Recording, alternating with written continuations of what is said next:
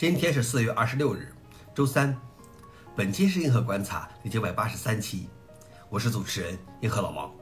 今天的观察如下：第一条，黑客组织的名称开始变得奇怪。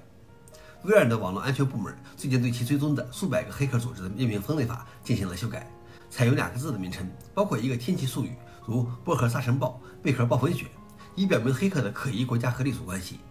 批评者认为，这些异想天开的新名字可能会妨碍人们对这个行业的看法，并对网络安全分析产生反作用。消息来源：Wired。老王点评：为了避免被取一个可笑的名字，黑客组织会不会以后主动留下某某到此一游呢？第二条是微软放弃在 Office 中捆绑 Team。二零二零年，微软 Team 的竞争对手 Slack 向欧盟委员会投诉微软，指责微软将 Team 捆绑进 Office 的方式是反竞争的，违反了欧盟的反垄断法律。为了避开十多年来首次的反垄断调查，微软同意停止在 Office 中捆绑 Team 的方法。过去已经证明，与欧盟打官司会让他伤筋动骨。今后当购买 Office 时，客户可以选择加入或不加入 Team。消息来源：Slashdot。老王点评：看来欧盟的反垄断调查是真有威力。最后一条是美最高法院驳回人工智能发明人的诉讼。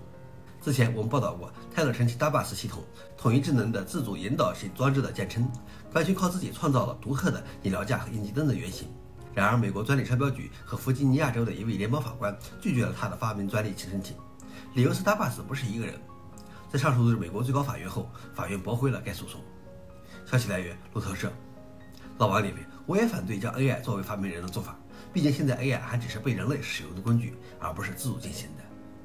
以上就是今天的硬核观察。想了解视频的详情，请访问随附链接。谢谢大家，我们明天见。